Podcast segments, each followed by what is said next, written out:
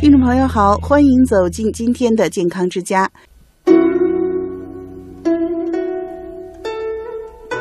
那过中秋佳节，大家是一定要吃月饼的。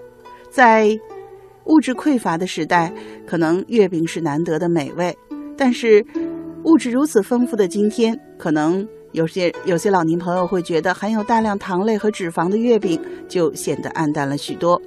此前呢，曾有媒体报道说，一对老夫妇啊，为了把儿女亲朋送的月饼吃完，连续一两个月每天吃月饼，以致吃出了高血糖。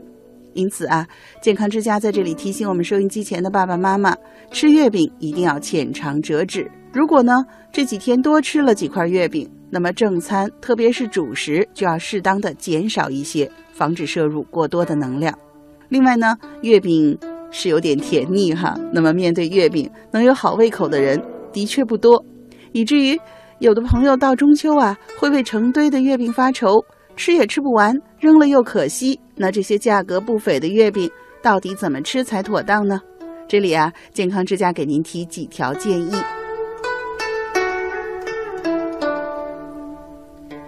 首先呢，我们可以把月饼放在早餐吃。按照我们中医的说法，人的阳气是早上是最旺的，而我们的脾经是在上午当令。因此呢，这时候早餐吃一些难以消化的食物的话呢，是比较容易被消化掉，而且转化成能量的。一般来说呢，我们的早餐呢往往会比较简单，而早上吃上半块月饼，那可能呢就会帮我们的早餐提供更多的热量和能量。那西子建议您呢？根据您的身体状况啊，半块月饼加上一碗牛奶或者豆浆，最好呢是再加上一点蔬菜和水果。嗯，这是一顿不错的早餐。除了早上吃啊，我们还可以把月饼呢切成小份儿，放在两餐之间的小甜点的这个时间来享用。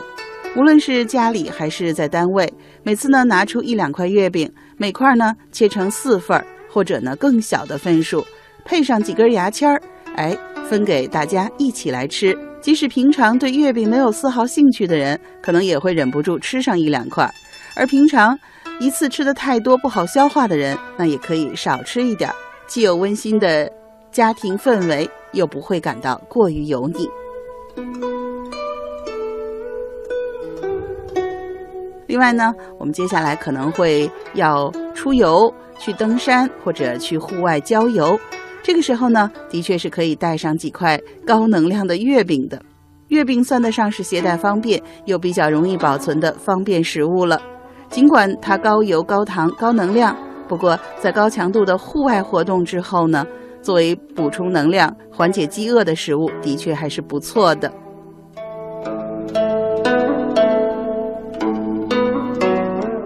反过来。西子其实想和收音机前的爸爸妈妈再探讨一下哈，月饼本身呢是一种特殊的节令食品，它承载的是我们千百年来历史文化和人们渴望团聚美满的良好祝愿。所以呢，我常常觉得啊，吃月饼更多的是一种精神需要，是我们的一种饮食文化。所以呢，那您可能觉得，哎呀，这个东西营养过剩了，或者是糖分太高了，油太多了。其实月饼本来就不是为营养而生的，我们真的不必太苛求它。吃月饼，我们不就是图个甜甜蜜蜜、团团圆圆吗？那么每个人吃上一小口也就可以了，您说呢？